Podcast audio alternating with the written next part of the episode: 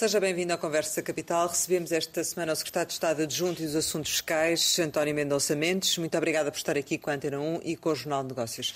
Como sempre acontece, começo por lhe perguntar o que é para si neste momento capital em Portugal? Em primeiro lugar, começo por cumprimentar e agradecer o convite. Acho que o que é capital neste momento no país é a recuperação a recuperação das nossas vidas, a recuperação do convívio entre as pessoas, a recuperação económica, a recuperação das aprendizagens no ensino, a, a, a recuperação da, da, da, da atividade na, na, saúde. Portanto, penso que a palavra-chave, capital, neste momento no país é recuperação. E, e, para esse efeito, contribui substancialmente o orçamento do Estado para o próximo ano. A proposta já foi entregue, contempla no pacote do IRS várias dimensões, com o desdobramento de terceiro e sexto escalões, a majoração relativamente aos filhos, o IRS jovem e também o programa Regressar. Pergunto-lhe se estamos perante um desagravamento seletivo, uma vez que uh, estas alterações não vão beneficiar todos. Este orçamento é absolutamente capital para a recuperação do país. Eu penso que todos estamos a dar como adquirido que a economia do país vai crescer no próximo ano. E realmente é uma expectativa que temos. E a expectativa que temos, alicerçada no conjunto de políticas que existem. E o Orçamento de Estado é uma peça-chave para que essa recuperação possa existir. E por isso, a, a aprovação do Orçamento de Estado é uma peça fundamental para a recuperação do país, porque a recuperação não é um dado adquirido, a recuperação exige muito trabalho e exige os instrumentos adequados e o Orçamento de Estado é, é um instrumento adequado para a recuperação. Vamos agora à descida do IRS. A descida do IRS é uma descida transversal e não uma descida seletiva. A estabilidade fiscal que nós temos defendido não se pode confundir com qualquer imobilismo fiscal. A estabilidade fiscal que nós eh, defendemos é a previsibilidade na direção das políticas. E nós, desde 2016, temos vindo ao nível do IRS a ser muito claros na forma e, no, e, e na meta que temos. Então, por isso que diz, caminho, é por isso que, diz que é transversal, ou seja, caminho, não é transversal deste ano, é transversal avaliando o, todos os anos para trás é transversal, avaliando toda a política de IRS. Nós começámos em 2016. Mas este particularmente nós, não é transversal. Nós começámos é? em 2016 com a eliminação da sobretaxa. E essa eliminação da sobretaxa foi feita de maneira faseada, começando pelos rendimentos mais baixos e depois atingido só no fim os rendimentos mais elevados. Depois fizemos a alteração daquilo que era o coeficiente familiar, substituindo por uma dedução fixa por filho. Em 2018, atuámos ao nível da revisão dos escalões e fomos até aos rendimentos até 40 mil euros. Certo. E na altura também, para além da revisão de escalões, se me permite, fizemos uma alteração às regras do mínimo de existência, que fez o mínimo de existência aumentar significativamente. Posteriormente, na mesma linha, fizemos alterações às deduções com, fi com, filhos, no sentido de majorar essas deduções dos filhos, do, a partir do segundo filho até aos três anos.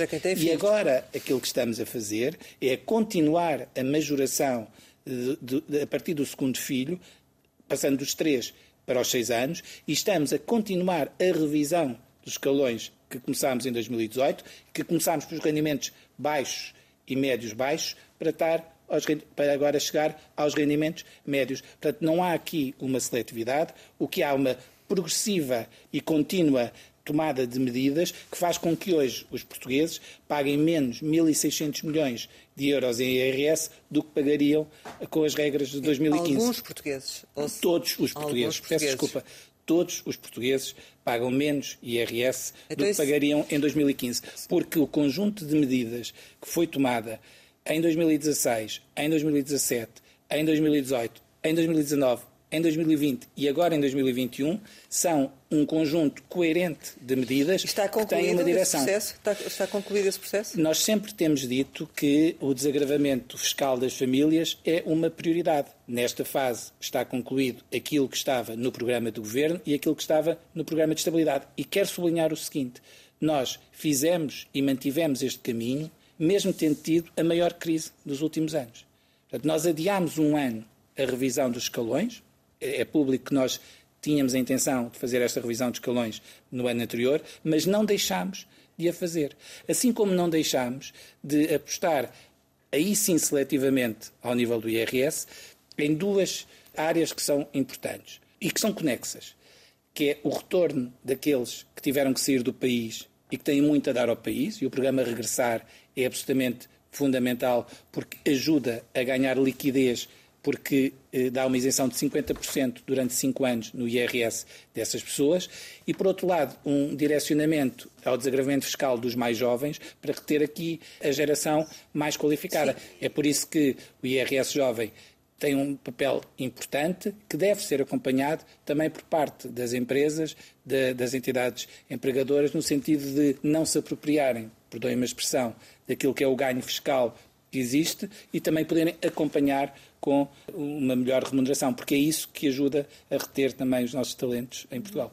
Em relação ao IRS jovem, pode dizer-nos quantas pessoas é que beneficiaram dele em 2021? Nós ainda não temos essa conta afinada, mas nós aquilo que notamos é que há ainda um grande potencial em termos da utilização do IRS jovem. É por isso que eh, uma das eh, alterações que é aqui feita não tem a ver tanto com a legislação, mas tem a ver do ponto de vista operacional, tornar o IRS jovem mais automático, de maneira que, tal como eh, um contribuinte pode fazer uma opção e pode visualizar facilmente a opção entre tributação conjunta e tributação em separado, que um jovem, naquelas condições, possa verificar melhor a situação, eh, a sua situação e como se estará com IRS jovem, se é IRS jovem. Eu diria que essa medida deverá entrar em velocidade de cruzeiro nos próximos anos com maior informação e é essa que é a nossa expectativa. Mas não tem uma previsão de... de não temos uma previsão, mas diria que esse número ainda não é significativo. Mas inicialmente era 160 mil a previsão, não é? Não, o que nós temos é há um universo potencial de 160 mil. E ficou Agora, em, todas em, essas em pessoas, desse todas, universo? Repara, todas essas pessoas podem fazer a opção ou quando acabam um ciclo de estudos de, de técnico profissional, ou o ciclo de estudos de bacharelato, ou o ciclo de estudos de licenciatura, ou o ciclo de estudo de mestrado. Também implica, para tomarem a opção, estarem a começar ou não a ter um mercado de trabalho. Portanto, aquilo que eu digo é, nós temos um potencial elevado de jovens que podem aceder. Nós agora aumentamos esse potencial através de. Isso é o mérito da medida, não é a eficácia da medida. Mas, e o que nós estamos a perguntar é a eficácia da medida. A eficácia da medida tem que ser medida mais à frente. Mas esse muito pouco tempo. Esse universo potencial leva em linha de conta, nomeadamente, os salários que são praticados pelas empresas que no primeiro emprego normalmente são muito baixos e, portanto, os jovens acabam por nem sequer poder beneficiar deste por IRS isso, jovem. Por isso é que tem havido aqui um apelo no sentido de que também esta é a parte do esforço que o Estado faz para aumentar o rendimento dos jovens e que deve ser acompanhado também por um esforço por parte das, das, entidades empregadoras. Um dos problemas do país tem a ver com o baixo nível de rendimento e nós temos que aumentar o nível de rendimentos. E por isso esta componente fiscal é apenas uma componente que tem naturalmente que ser acompanhada pela melhoria dos salários por parte das entidades empregadoras. O Governo já disse que espera publicar o despacho das tabelas de retenção da fonte uh, em janeiro, já está em vigor nessa, nessa altura. Uh, em que medida é que uh, as tabelas vão refletir este pacote do, do IRS? Como? Refletirão tanto quanto possível. Nós, aliás, nós temos tido uma característica que, relativamente às, ao despacho das tabelas de retenção, que é publicá-las muito mais cedo do que aquilo que era habitual. E mesmo publicando mais cedo do que aquilo era habitual, colocar uma norma de aplicação retroativa a 1 de janeiro, mesmo que as entidades que fazem o processamento de salários não tenham possibilidade de aplicar logo essa tabela. Sabe que o processamento de salários de uma empresa pode começar no mês imediatamente antes. E por isso nós devemos ter e temos tido essa atenção. Agora, Segunda dimensão, as tabelas de retenção na fonte devem refletir aquilo que é um imposto. E durante muitos anos não refletiram aquilo que era o imposto. Por isso nós fizemos um esforço muito significativo nos últimos anos, penso que à volta dos 500 eh, milhões de euros, de, sem efeitos de medidas de política de ajustamento das tabelas de retenção. E hoje, felizmente, as tabelas de retenção na fonte estão mais ajustadas do que estavam há uns anos atrás. No caso dos escalões do IRS, por que não fizeram a atualização à inflação?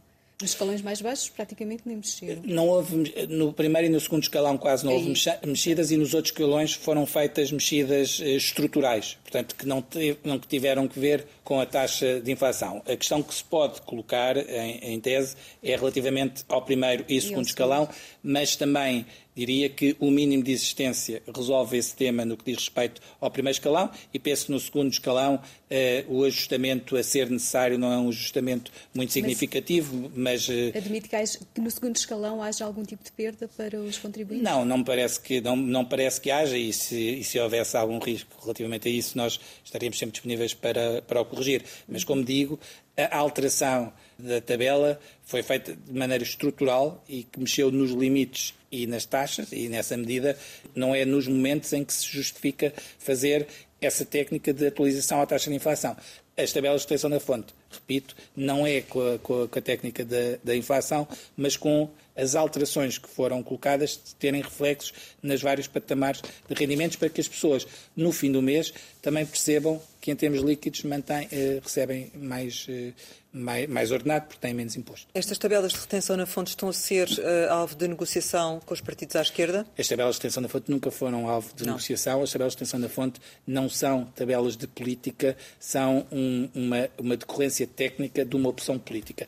A opção política está na tabela dos escalões de IRS. Na tabela de retenção na fonte é apenas uma tabela técnica. E a opção política está em negociação? Sabe que eh, tudo está em negociação até tudo estar fechado. Portanto, não há nada no orçamento que não esteja em negociação. Nós não temos, aliás, por hábito, traçar linhas vermelhas, dramatizar qualquer tema. Nós temos tido negociações ao longo dos últimos anos, sempre muito produtivas e fizeram sempre com que os orçamentos fossem eh, orçamentos melhores quando saíram da Assembleia da República do que quando entraram. Portanto, nós encaramos com toda a naturalidade, para nós todas as conversas são possíveis, naturalmente que existe aquilo que é a certeza de que um orçamento é um exercício de escolhas e quando escolhemos fazer determinada coisa, significa que não temos margem para fazer outras. Mas é tudo uma questão de se então, conversar. O que é que tem margem? Tem margem ainda para mexer nos escalões? Nós eh, temos margem para, exemplo? em relação a todas as medidas, discutir de forma aberta e franca com os partidos que têm apoiado os, eh, os, os, vários orçamentos de Estado.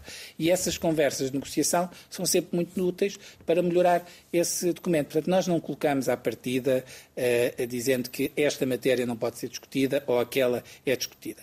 Portanto, todas as matérias estão em cima da mesa para ser discutidas, trabalhadas para o bem do país, para o bem dos portugueses e é isso que vamos continuar a fazer.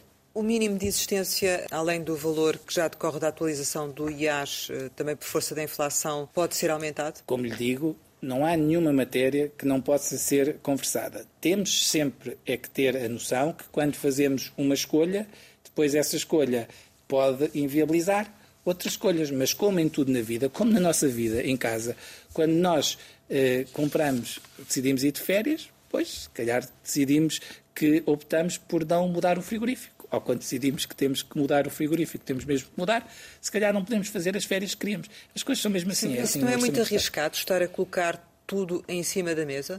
Nós... Quando se tem um orçamento destes, que depois de um ano, como foi aquele que tivemos? Nós não estamos a tirar nada de cima da mesa, nem a pôr nada em cima da mesa. Estamos, não a dizer, tudo, estamos é? a dizer que a discussão do orçamento de Estado é uma discussão que está em aberto na Assembleia da República. E que o Governo eh, senta-se à mesa explicando todas as opções que existem no orçamento e que responde àquilo que o Governo entende que é equilibrado e que, muitas, e que já espelha muito daquilo que são não também as opções do Governo, mas também as preocupações dos partidos que costumam apoiar.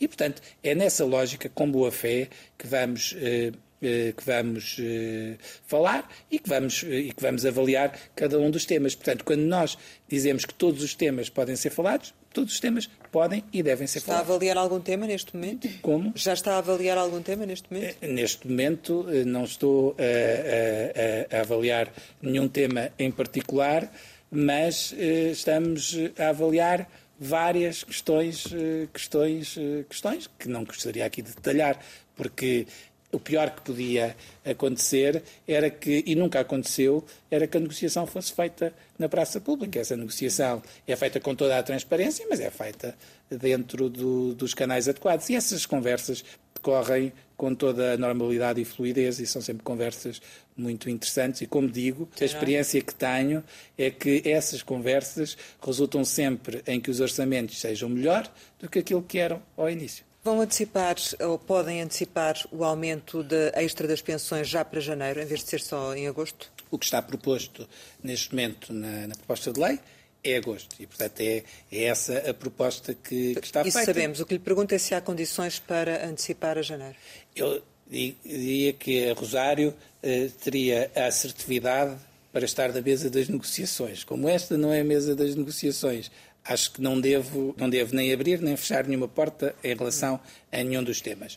Portanto, é mais um tema que deve ser falado e que, eh, no, no decurso das, das conversas e das negociações, como disse, é um exercício de escolhas. Quando fazemos uma escolha, pode implicar que tínhamos que limitar outras ambições. Relativamente às, às, empresas, uma das medidas bandeira é o incentivo fiscal à, à, recuperação, mas aquilo que temos vindo a constatar das reações das empresas é que nos dizem que há várias limitações. É assim ou não?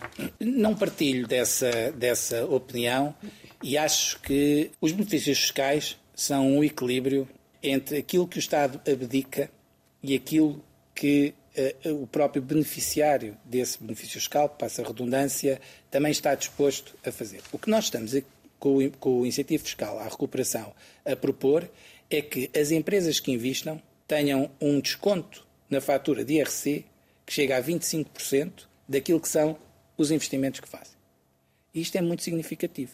E aquilo que estamos a dizer é que, em troca desse benefício, possam manter durante três anos os postos de trabalho e mantenham o valor de, dos lucros na própria empresa, lucros que são conseguidos também pelo crédito fiscal, que mantenham os lucros dentro da própria empresa durante três anos, para que a empresa se mantenha capitalizada durante este período crítico de recuperação e que depois continue normalmente. Eu acho que isto é perfeitamente razoável entre o deve e haver. E mais importante, que é Uh, há aqui um sinal claro de estímulo e de confiança nas nossas empresas e no nosso tecido empresarial.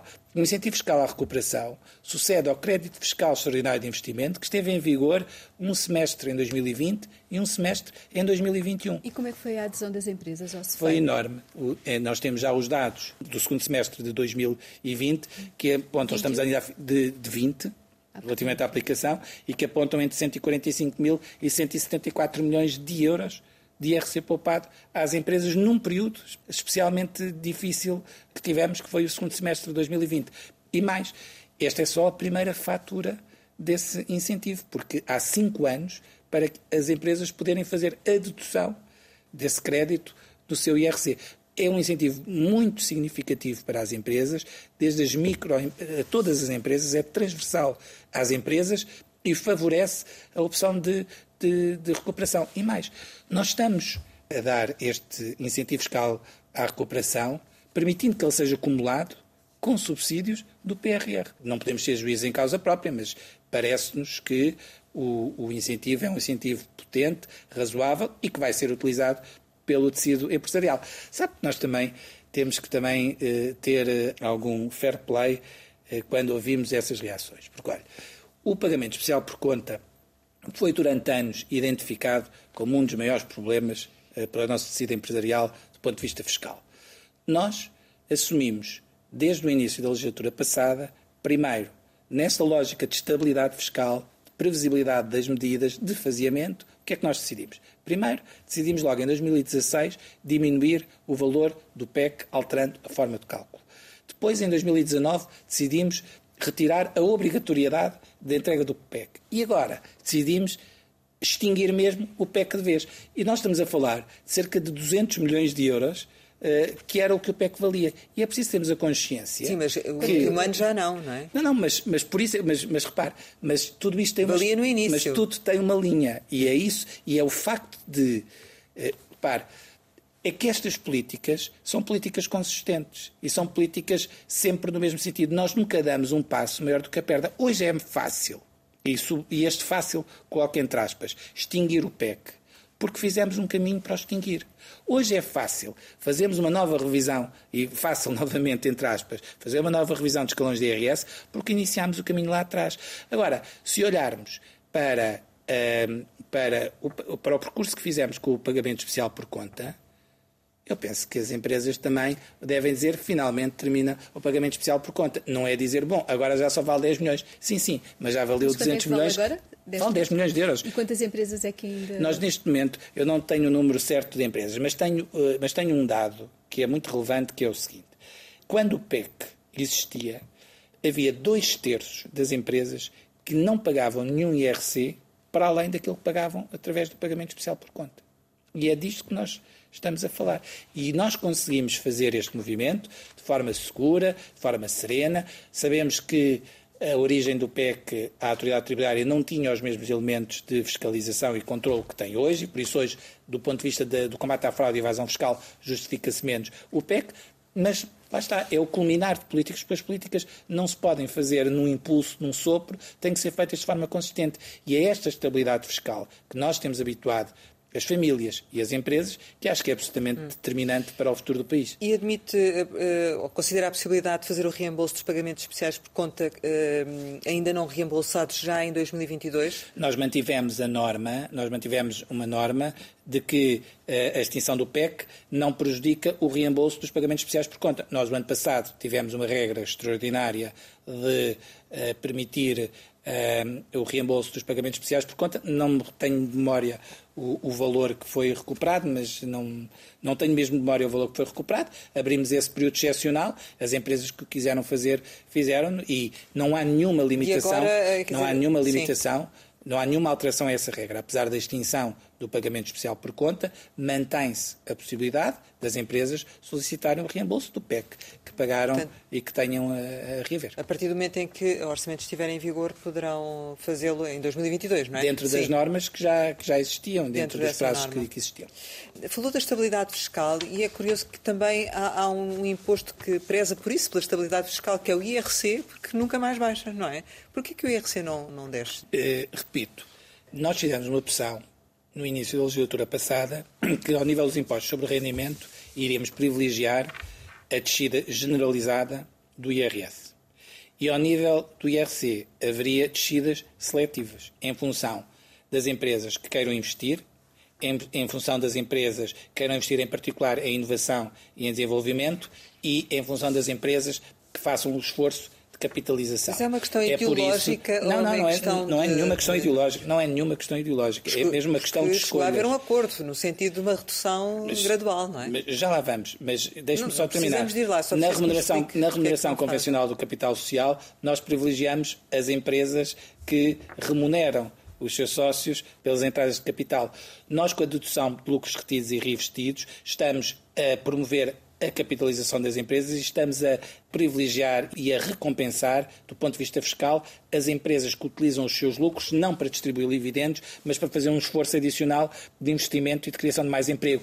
Nós, ao alterarmos o CIFID e ao melhorarmos e ao prorrogarmos o CIFID, nós estamos a apostar em inovação e desenvolvimento. Nós, ao fazermos uh, o regime da Patent Box, que agora é melhorado para ser um dos melhores regimes europeus em termos fiscais para a Patent Box, nós estamos a investir na investigação e desenvolvimento. Nós, quando fazemos o incentivo fiscal à recuperação, nós estamos a privilegiar a fatura fiscal daqueles que investem. E, portanto, são descidas seletivas de IRC, sim, nós melhoramos muito o IRC das pequenas e médias empresas, aumentando o limite eh, em que é aplicado. Nós reintroduzimos o IRC para o interior. E, portanto, são descidas, aqui sim há seletividade no IRC, por opção de haver uma generalização de, de, alívio fiscal naquilo que é o IRS. Sim, foi uma opção política e que espalha aquilo que eu acho que é legítimo, que é uma opção política. Isso e em outras reivindicações das empresas, como a derrama estadual ou também a, questão dos, das tributações autónomas, nomeadamente mexido dos escalões, pondera eh, aqui alguma, alguma flexibilidade, vir a analisar o assunto? Não, pode não ser já neste Orçamento de Estado, que imagino não seja, mas, não, mas enfim. O, são duas questões São diferentes, distinta, mas são duas é reivindicações das empresas.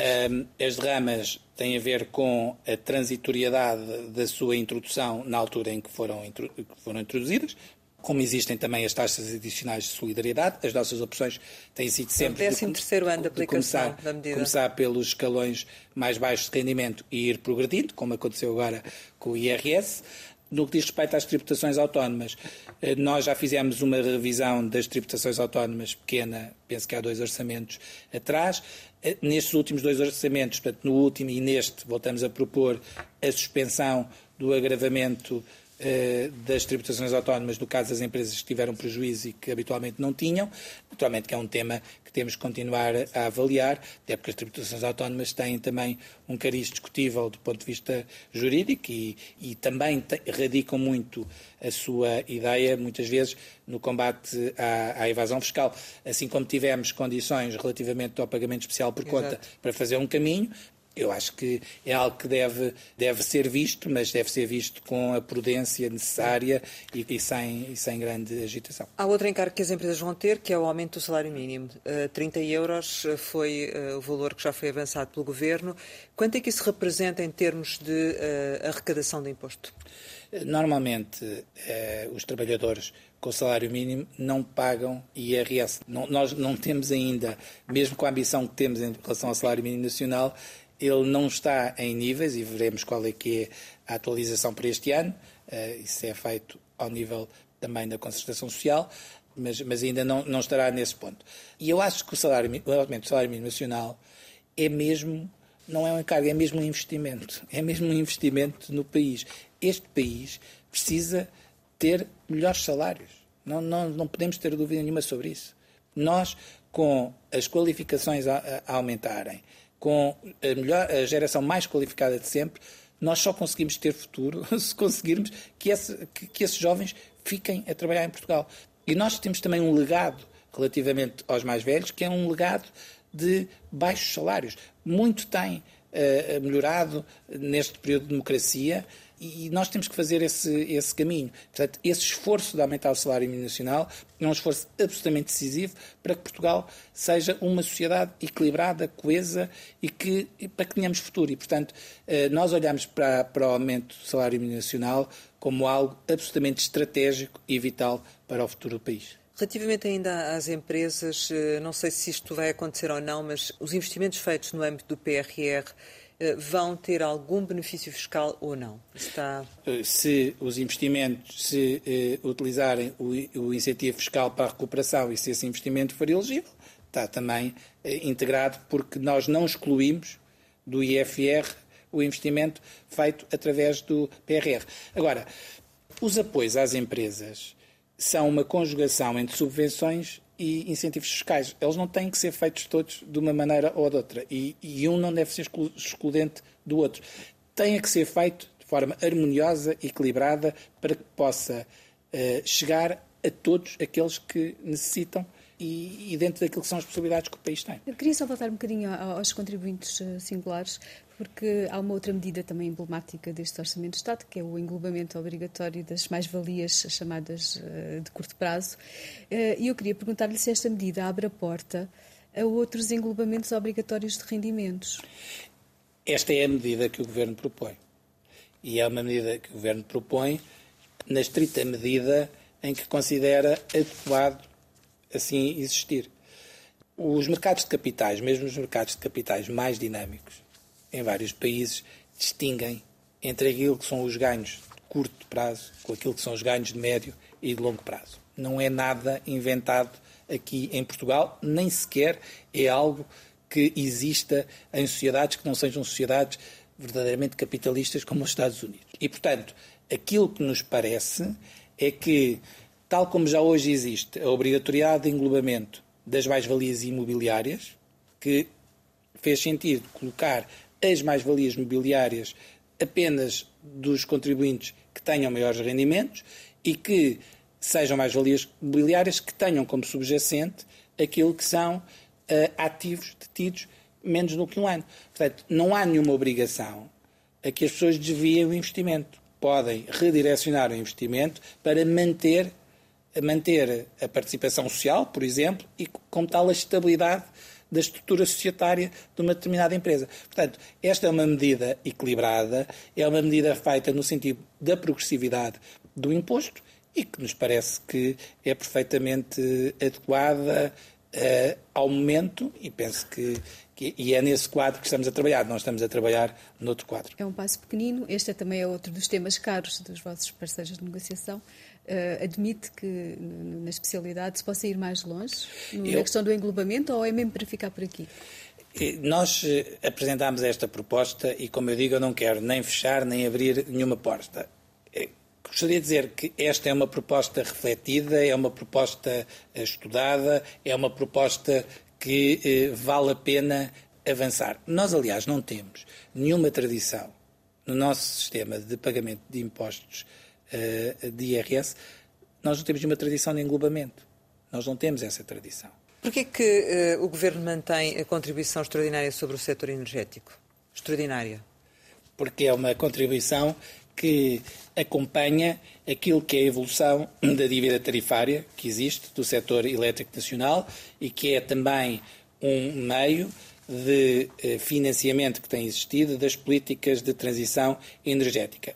E é nessa dimensão que se mantém a contribuição extraordinária do setor energético. a dívida tarifária tem tido uma evolução, o Governo também já sinalizou que a evolução da SES deve acompanhar a evolução dessa dívida tarifária. Isso, aliás, chegou a constar de uma autorização legislativa que tivemos no Orçamento de Estado para 2020 e que não foi concretizada em função da pandemia. Veremos quando a situação do país estabilizar após esta fase em que estamos a iniciar a recuperação, mas ela mantém-se porque ela está ligada àquilo que é a evolução da dívida tarifária. Mantém-se até quando? Mantém-se mantém-se enquanto estiver ligada à dívida tarifária e este desafio da faria, transição energética. Eu percebo isso, mas a questão é, temos várias contribuições especiais e extraordinárias. Não faria sentido existir, definir um calendário, já que elas são especiais e extraordinárias, para acabarem? Porque isto, até sob o ponto de vista de investimento, do investidor, esta falta de previsibilidade, uma coisa que é extraordinária, mas que se vai mantendo ano a ano, não faz sentido, não é? Sim, concordo consigo que as contribuições extraordinárias devem ter um calendário e devem ter factos que eh, determinem com alguma previsibilidade a sua, a, a, sua, a sua eliminação, a extinção. E, portanto, eh, sim, do ponto de vista da previsibilidade da política fiscal, acho que isso é adequado e acho que isso deve ser objeto de uma discussão despreconceituosa, sem nenhum drama entre os vários partidos. Acho que isso é, acho que isso é mais ou menos eh, evidente. Mas, repito, o país não está numa fase em que deva fazer essa discussão de imediato. Mas, do ponto de vista de boas práticas, com certeza que é uma boa prática introduzir essa previsibilidade. Pode não ser um calendário, mas pode ser o facto que determina o Sim, fim da, da, da, da, contribuição.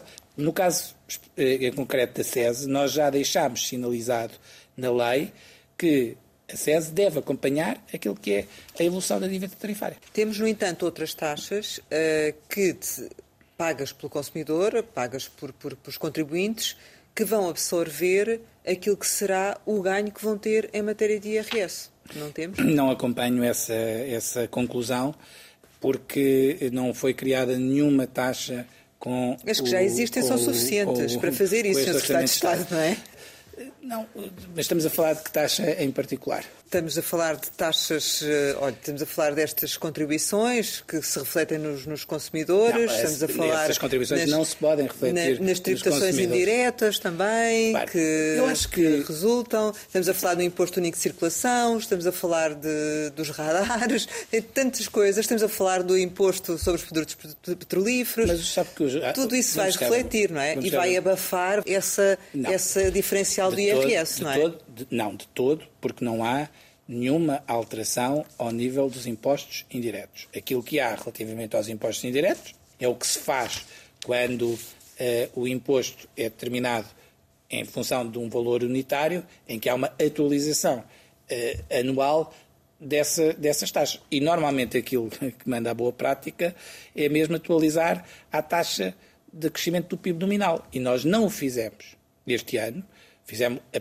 a taxa da inflação, porque a taxa de crescimento do PIB nominal é muito elevada em função da circunstância do ponto de que partimos. Agora, do ponto de vista uh, de, dos impostos indiretos, não há nenhuma alteração e as pessoas vão sentir um alívio fiscal e porque têm um alívio fiscal Mas efetivo. Vão sentir como? Vão sentir através do, do IRS, seguramente, dos seus salários. Mas isso não é absorvido por estes não. custos, até uh, no, no, que diz respeito ao IVA, nos bens de consumo, por exemplo, não é? O IVA não foi alterada, a, a, a taxa de IVA não, não, foi, foi não mas foi os alterada. bens de consumo estão mais, o, o preço mais elevado, não é? tem vindo a aumentar. Nós, do ponto de vista da inflação, nós uh, temos neste momento uma inflação de 0,9% relativamente ao ano anterior. É, é, é disto que estamos a falar. Tivemos período de deflação também recentemente. Portanto, a taxa de inflação tem estado relativamente contida. E a atualização dos impostos indiretos tem sido feita à taxa de inflação, ou melhor, este ano é feita à taxa de inflação, exatamente para que não haja, não haja uh, perda de poder de compra também por parte dos. Uh... Não há perda de poder de compra? Não, quer dizer, não, não, não, não, é, essa, não é essa que é a indicação. Do ponto de vista fiscal, nós temos uma proposta robusta de descida dos impostos. Nós não aumentamos nenhum imposto. Aquilo que é. Ah, aquilo que são... único de circulação, não, por exemplo. Não, não, não, não aumenta. Não, não aumenta, desculpa. É, é, feita a atualização à taxa de inflação, como é feita, como são atualizados os escalões de IMT, para que as pessoas paguem, eh, não é paguem menos IMT, para que não paguem mais hum. IMT. Os estudos que, que existem, quer da Comissão Europeia, quer do Banco de, de, Portugal, são muito claros relativamente ao facto de as medidas de política terem contribuído neste governo para a descida dos impostos e não e, o contrário. E isso é muito claro. Os impostos não aumentam, mas também há impostos, impostos que não baixam, que é o caso do ISP. Porquê?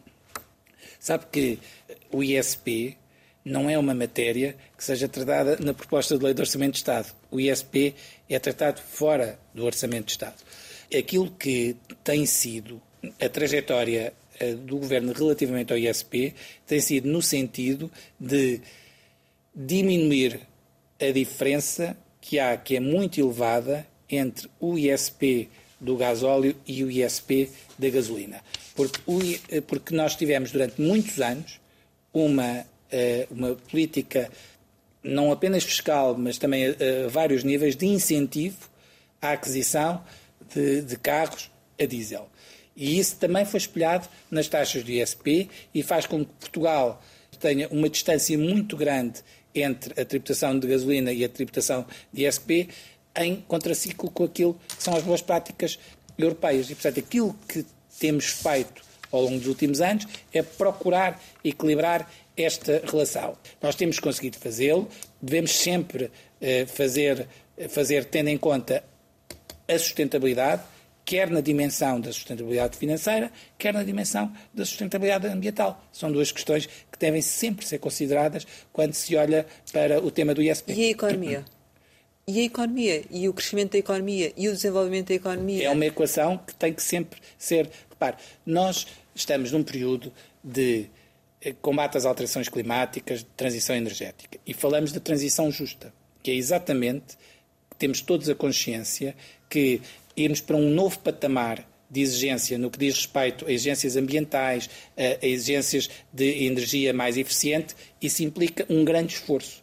E nós não podemos, com este esforço, criar uma desigualdade de deixar para trás aqueles que não conseguem acompanhar. E isto é válido para as empresas e é válido para as pessoas. E, portanto, nós temos que fazer um esforço muito grande para que esta transição seja justa e para que haja equilíbrio naquilo que é a, a, a definição entre aquilo que é o desenvolvimento económico que todos almejamos com aquilo que é a sustentabilidade do país. Vale muito nos pouco muito pouco nos vale um crescimento de curto prazo se uh, o futuro do país estiver ameaçado do ponto de vista de, do desafio climático ou do desafio energético ou mesmo do desafio demográfico. Nós já estamos praticamente a terminar, mas há aqui uma curiosidade que eu só realmente uma? gostava. Sim, mas enfim, não é só, só uma, mas há aqui uma que tem a ver com esta medida que o Governo põe no, na proposta de orçamento, que é os novos radares de controle da velocidade e a estimativa da receita de 13 milhões. Como é que se chega a este valor?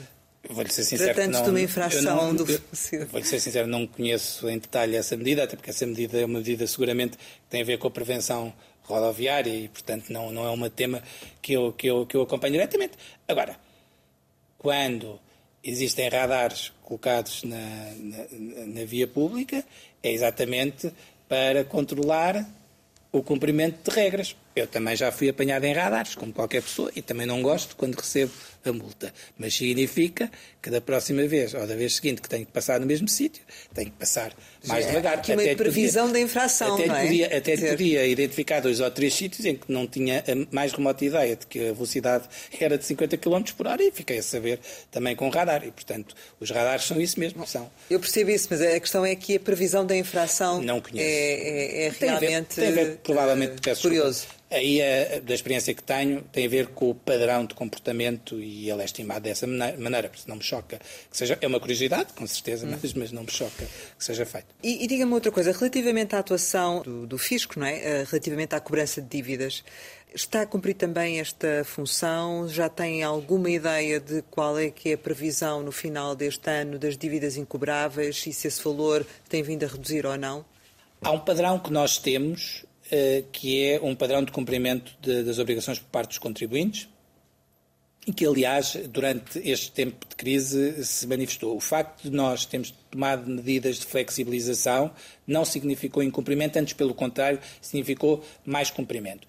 Nós tivemos essas medidas de flexibilização de, de pagamento e de planos prestacionais e também introduzimos algo que agora no Orçamento de Estado se vai tornar definitivo com a proposta que temos, que são planos prestacionais feitos automaticamente por parte da AT quando não há necessidade de prestação de garantia, quer, fosse, quer seja na, na fase de cobrança voluntária, quer seja na fase de cobrança coerciva. E, determinados e esses, valores. E esses, até 5 mil euros para as pessoas singulares e 10 mil euros para as empresas.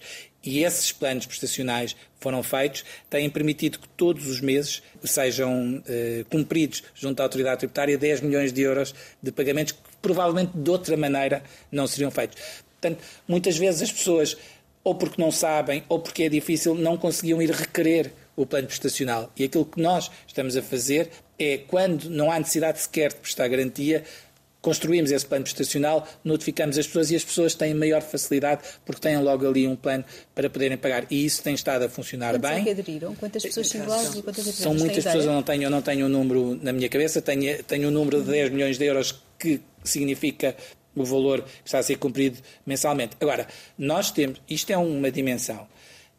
O processo de execução fiscal, nós estamos a propor no Orçamento de Estado a passagem para 60 uh, eh, prestações ao invés das atuais 36, mas nós temos uma carteira de dívida, que é uma carteira de dívida que ronda os 22 mil milhões de euros, dos quais 6 mil milhões estão ativos e 8 mil milhões estão em contencioso. E, portanto, é uma dimensão muito grande de dívida, mas não é uma carteira de dívida maior do que aquilo, ou significativamente maior do que tem sido nos últimos anos. Possa continuar a cumprir, porque é isso que deseja. Chegamos ao final e, como habitualmente, costumamos lançar algumas palavras para uma resposta rápida. A primeira é a dívida pública. Uh, tem que ser uh, gerida e tomada uh, em conta para que não crie impostos para as gerações futuras. Portanto, Panama é um Papers. um escândalo. João Rendeiro? Uma vergonha. Corrupção? O maior inimigo da democracia. Serviço Nacional de Saúde? A melhor conquista da democracia. Ana Catarina Mendes? A minha irmã. Amizade? É a melhor coisa que temos. Sonho? Ah, esse deixo para mim. Ambição? É boa quando é moderada. Sporting? É o campeão. Portugal. Sonho. Sr. Secretário de Estado Adjunto e dos Assuntos Fiscais, muito obrigada por ter estado aqui Obrigado. com a Antena 1 e com o Jornal Negócio. Pode rever este Conversa Capital com António Mendonça Mendes em www.rtp.pt. Regressamos para a semana, sempre neste dia, esta hora, e claro, contamos consigo.